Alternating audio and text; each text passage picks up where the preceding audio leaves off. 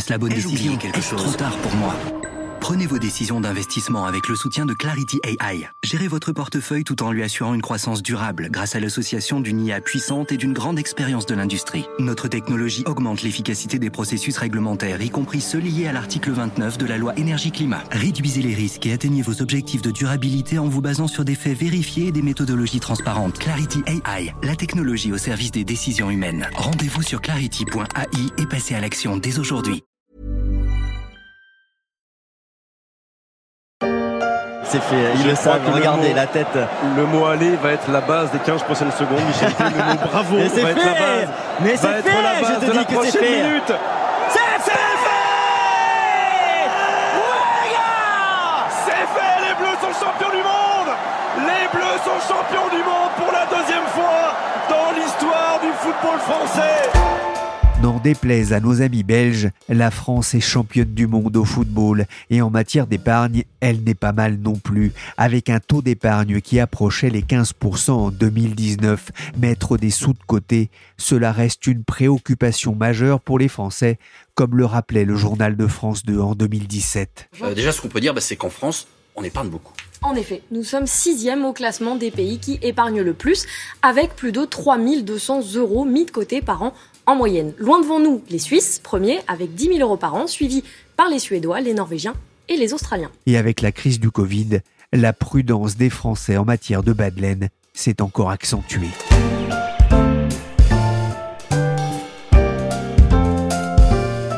Je suis Pierrick Fay, vous écoutez La Story, le podcast d'actualité des échos, et on va se demander ce qu'il faut faire de cette montagne d'épargne qui pourrait faire plus de bien à la croissance. La crise fait ressurgir un débat bien français. Plus des trois quarts de la population soutiennent désormais l'instauration d'un nouvel impôt spécifique pour les plus aisés. Il y a quelques jours, je vous avais parlé du débat qui agitait les économistes sur le remboursement de la dette. Il en est un autre qui revient fréquemment depuis la fin de l'impôt de solidarité sur la fortune et son remplacement par l'IFI, l'impôt sur la fortune immobilière, c'est celui de faire payer aux plus riches la dette du Covid.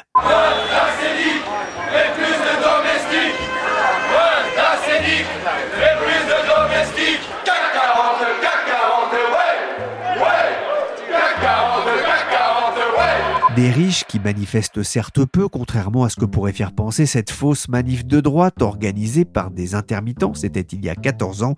Ils manifestent peu, mais on l'exile facile.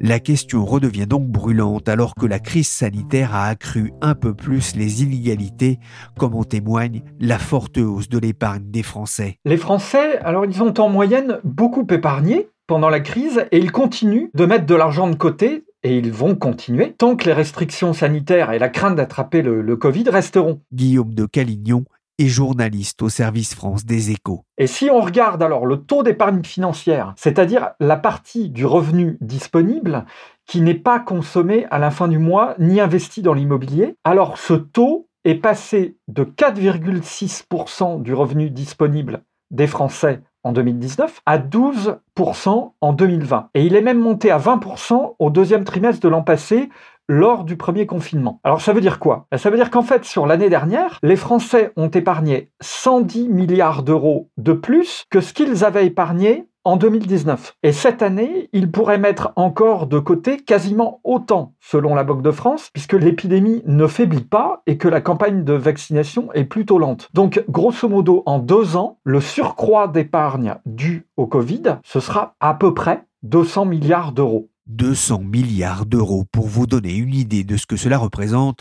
cela correspond presque à la moitié de la somme que les Français détenaient fin 2020 sur leur livret A. Ça représente aussi près de 3 000 euros par habitant. Conséquence, le taux d'épargne des Français, autrement dit le revenu disponible qui n'a pas été consommé, s'est approché de 19% fin 2020.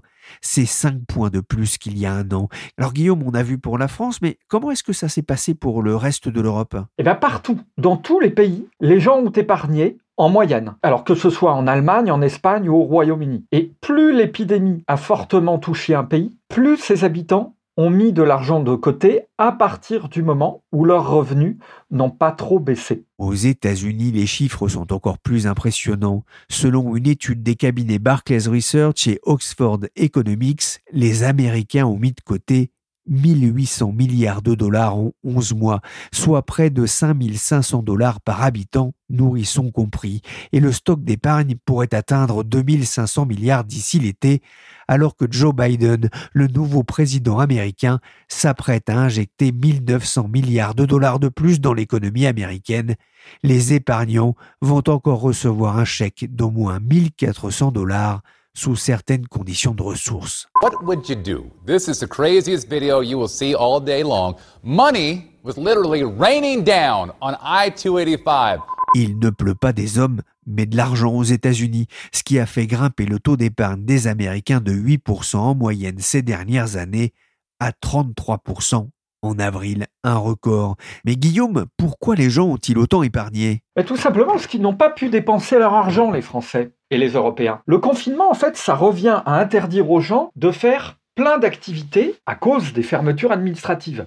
Donc il est impossible d'aller au restaurant, au cinéma, au musée, euh, en voyage, ou même d'aller dans les commerces qu'on appelle non essentiels. Donc tout cet argent habituellement dépensé, il est toujours là. Et c'est ce qu'on appelle de l'épargne Mais toute cette épargne, elle a été possible. Pourquoi? Parce que l'État est venu à la rescousse. Avec le chômage partiel, le fonds de solidarité et les autres aides. En fait, ça a permis aux destructions d'emplois de rester relativement faibles par rapport à la baisse du PIB et à l'intensité de la crise, et ça a permis aux revenus des Français de résister. Quand on réfléchit, le, PIB a baissé d'un peu plus de 8%, alors que le pouvoir d'achat, en moyenne, lui, n'a pas baissé l'an passé, selon l'INSEE. Et donc, sans ces mesures d'urgence, le pouvoir d'achat aurait bien plus chuté, parce que les entreprises auraient mis beaucoup plus de gens à la porte. Je sais pas si me retient de te casser la gueule, tiens La trouille, non?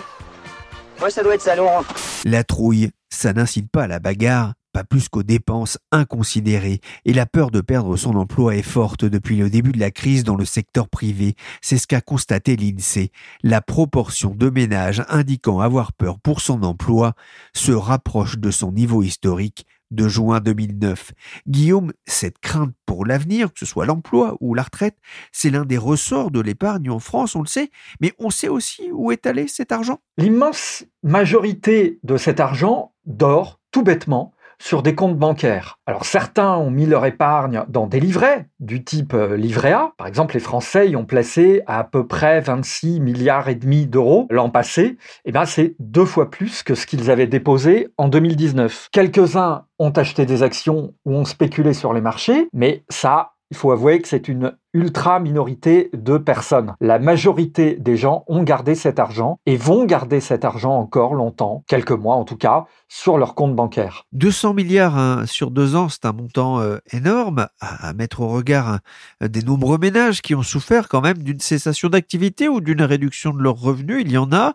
Euh, qui a pu épargner dans ce contexte? Alors près des trois quarts de cette épargne proviennent des ménages qui font partie des 20% les plus aisés de France. Et c'est logique. En fait, ces gens-là sont souvent des cadres qui n'ont pas été en chômage partiel et qui souvent ont pu télétravailler. Et ce sont les plus précaires qui, pour l'instant, supportent le coût de la crise. Pourquoi? Eh ben Parce que d'abord, les premiers emplois supprimés, ce sont ceux dont il est le plus facile de se séparer, c'est-à-dire les salariés en fin de CDD, les intérimaires. Ensuite, il y a beaucoup d'entre-entrepreneurs qui, eux, ne sont liés à aucune entreprise, ils n'ont aucun contrat, bah, ceux-là ont vu leur chiffre d'affaires s'effondrer. Certains étudiants ont perdu leur petit job, souvent dans les services, donc les 20% des ménages les plus pauvres de France n'ont pas du tout épargné pendant cette crise qui est par essence extrêmement inégalitaire. Et il faut rajouter que le chômage partiel, bah, ceux qui ont été au chômage partiel, les petits salaires qui ont utilisé le dispositif d'activité partielle, eux n'ont pas épargné non plus pourquoi? Parce qu'ils étaient payés à 84% de leurs revenus, de leur salaire habituel. On voit bien hein, que cette crise cristallise un peu plus les inégalités dans le monde, elle les accroît. L'un des principaux facteurs discriminants, c'est l'âge? Ben, Oui et non. C'est-à-dire, ceux qui vivent de transferts sociaux, qui n'ont pas baissé pendant la crise, comme les retraités par exemple, eux, ils ont économisé et donc probablement épargné. Mais en fait, le plus important, cela reste le revenu pendant la période de la pandémie et pas l'âge. Les gens avec une petite retraite ont pu ne pas épargner, alors que des salariés de 30 ans avec un gros revenu, par exemple à Paris, ont pu mettre de côté. Alors oui, évidemment, les retraités, leurs revenus n'ont pas baissé. Donc on peut dire qu'il y a un conflit économique entre les générations et qui a été exacerbé avec la crise. Mais ce n'est pas le seul. Les jeunes contre les vieux, les étudiants contre les retraités, c'est une grille de lecture largement imparfaite pour comprendre l'impact du Covid. Pour qu'on comprenne bien, euh, Guillaume, en quoi cet excès d'épargne, au-delà de, la question importante des inégalités, en quoi cet excès d'épargne devient-il un problème Alors désolé pour cette vérité de la palisse, mais plus d'épargne, c'est moins de consommation. Or la consommation, bah, c'est quasiment 60% du PIB de la France. Moins de consommation, c'est moins d'activité économique. Donc le premier effet de cette épargne, c'est à court terme un effet déflationniste, puisque la demande en biens et en services a tendance à chuter. Et le problème à plus long terme se posera si cette épargne n'est pas dépensée. Alors ça pourrait être le cas si les gens avaient peur d'être au chômage. Dans ce cas, l'épargne forcée peut se transformer dans ce qu'on appelle une épargne de précaution, ce qui ferait rentrer l'économie dans une spirale dépressive. En gros, les gens consommeraient peu, donc les entreprises feraient moins de profits, voire même des pertes, elles licencieraient, ce qui ferait augmenter le chômage et donc baisser les revenus et donc baisser la consommation. C'est un cercle vicieux qui se mettrait en place. Ce n'est toutefois pas du tout le plus probable, parce qu'en France, comme on l'a vu à l'été dernier, la consommation est repartie très vite et très fort. Oui, c'est vrai qu'il y a une très forte euh, envie hein, de, voyager, de profiter, de sortir. Forcément, dès lors que la, pandémie ne sera plus là, il y a quand même un intérêt à, cet excès d'épargne. Ça sert quand même à financer aussi la dette de l'État et, des entreprises. C'est pas négligeable. Alors, indirectement, oui. C'est une, épargne qui permet aux banques d'acheter de la dette publique et à la Banque Centrale Européenne de les racheter derrière sans créer d'inflation. En tout cas pour l'instant. Pour les entreprises, c'est un peu plus compliqué parce que seules les grandes entreprises, j'ai envie de dire, en profitent. Et ce serait aussi bien que cette épargne serve à financer pas seulement la dette publique et celle des grandes entreprises, mais celle des, PME, de, de industriels, des PME euh, qui sont dans nos territoires et qu'elles puissent euh, financer leurs investissements. Mais ça, c'est beaucoup plus compliqué. Pourquoi? Parce que les Français sont assez réticents à prendre des risques avec leur épargne. Et ce sujet-là, ce problème-là, ça va être un des grands sujets des prochaines années si on veut vraiment rebondir et que cette épargne continue à être amassée sur les comptes bancaires et qu'elle dort tranquillement aux banques populaires, à la Société Générale ou au Crédit Agricole. De l'argent qui dort sur les comptes bancaires, on parle aujourd'hui de 576 milliards d'euros qui seraient déposés sur les comptes courants des Français, soit 81 milliards de plus qu'au début de la crise. Une somme importante, mais qui ne dort pas complètement, rappelait récemment dans les échos Philippe Brassac, le patron du Crédit Agricole. Cette épargne, quelle que soit sa liquidité, c'est ça qui permet de financer tous les crédits à l'économie, y compris en temps de pandémie.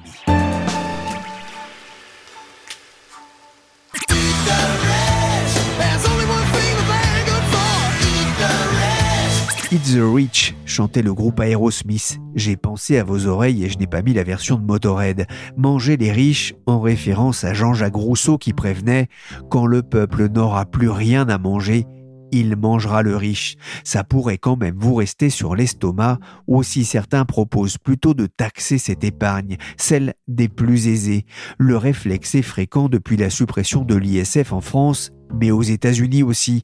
Le hashtag It's the Rich est devenu le cri de ralliement d'une partie de la jeunesse sur Twitter et sur TikTok en réaction à l'augmentation des inégalités et ça ne date pas du Covid. La question est tout de même sur la table de l'Élysée et de Matignon aujourd'hui et elle pourrait l'être lors de la prochaine campagne présidentielle. Faut-il taxer cette épargne accumulée pour payer la facture de la crise?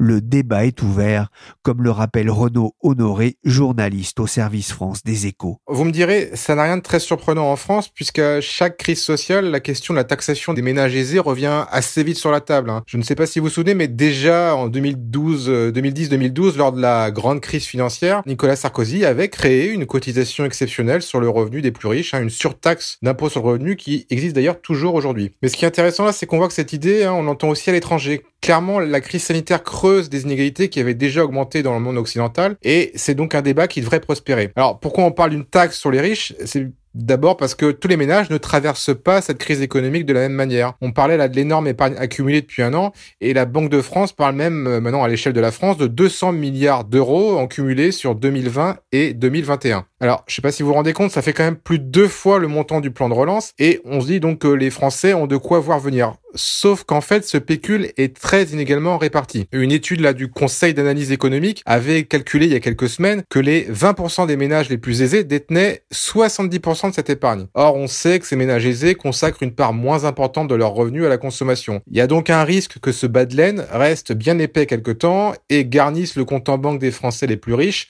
plutôt que de participer à la relance de l'économie. Du coup, on entend de plus en plus de voix, et surtout à gauche, dire c'est la plus grande crise depuis 45. On a besoin de faire répartir l'économie. Allons chercher l'argent là où il est avec une contribution des plus riches. Et donc l'autre vertu supposée d'une telle taxe, ce serait qu'elle permettrait aussi de corriger en partie les inégalités creusées par la crise du Covid en faisant contribuer les supposés gagnants de la crise. Donc tout ça, on l'a entendu récemment, notamment dans la bouche de Louis Gallois, hein, l'ancien patron de la SNCF à la fibre sociale assez affirmée. Mais de façon plus surprenante, Philippe Aguillon, qui est un économiste proche d'Emmanuel Macron, puisqu'il avait même participé à l'écriture de son programme, eh ben il s'était dit partisan il y a quelque temps d'une telle taxe, même s'il semble qu'il soit un peu maintenant moins enthousiaste sur le sujet. Il y a un débat qui revient euh, en force, c'est celui sur l'ISF transformé en, IFI par Emmanuel Macron au début du quinquennat. Est-ce que pour vous, et ce n'est pas du tout la voie suivie par le gouvernement, il faut rétablir l'impôt sur la fortune?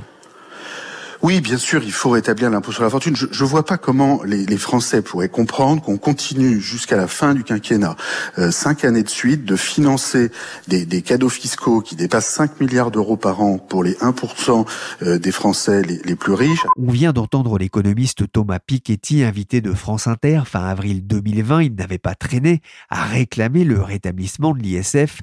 En mai dernier, Bruno Le Maire, le ministre de l'économie, avait répondu sur BFM TV et clos momentanément le débat. Euh, c'est très facile de rétablir l'ISF. Si je voulais être populaire, j'irais euh, demain annoncer euh, à quatre coins de la France, nous allons rétablir un impôt sur les riches et la France ira mieux. Mais c'est pas vrai. C'est un pur mensonge. C'est de la pure démagogie. On l'a fait pendant des années, ça n'a pas marché, ça n'a pas enrichi la France, ça n'a pas amélioré la prospérité de la France. Il avait aussi évoqué ce que l'on peut appeler aujourd'hui l'épargne du Covid. Cet argent n'est pas fait pour être taxé par l'État.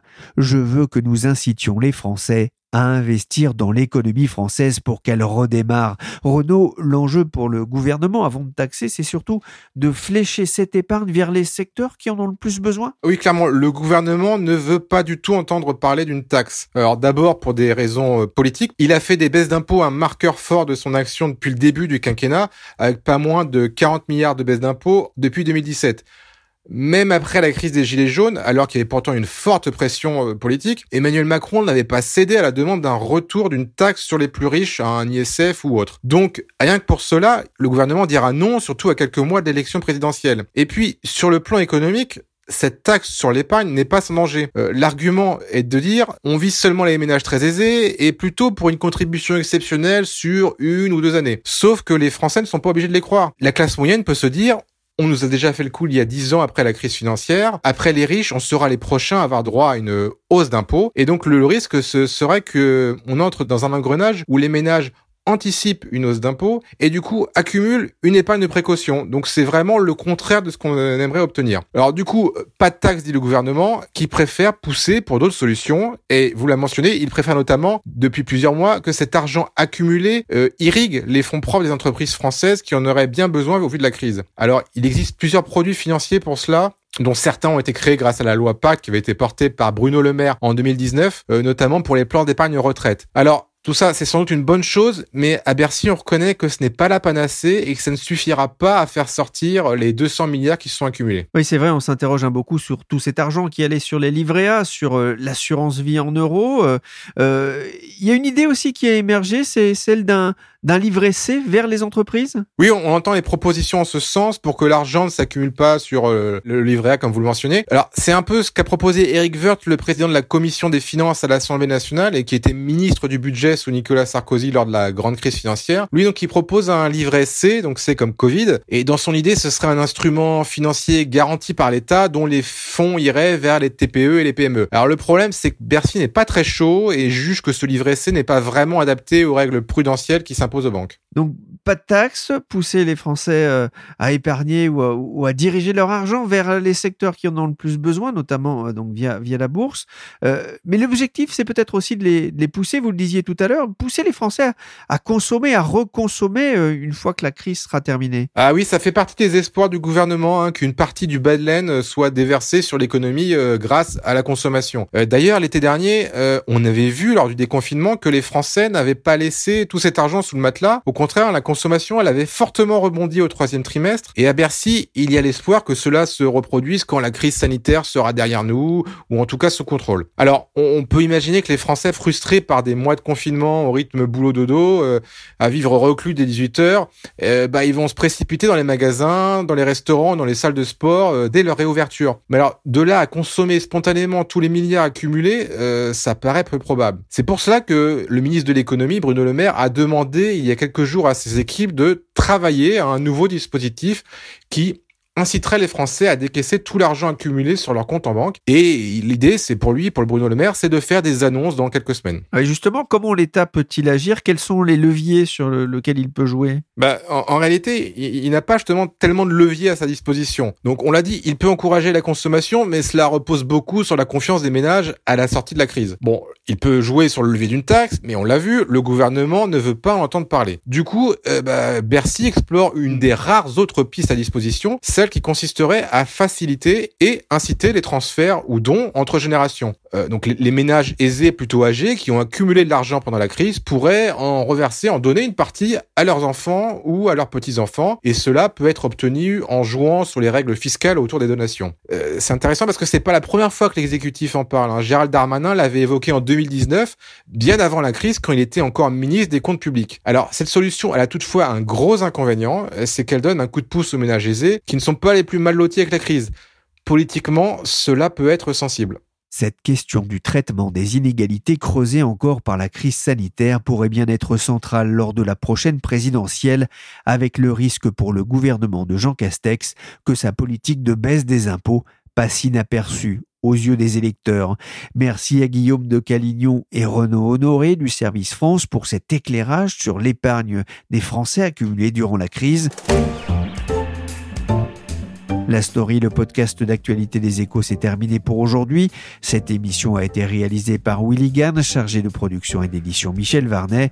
Vous pouvez retrouver la story sur toutes les applications de téléchargement et de streaming de podcasts comme Spotify, Apple Podcast, Podcast Addict ou Castbox. N'hésitez pas à vous abonner pour ne manquer aucun épisode. Pour l'information en temps réel, rendez-vous sur leséchos.fr.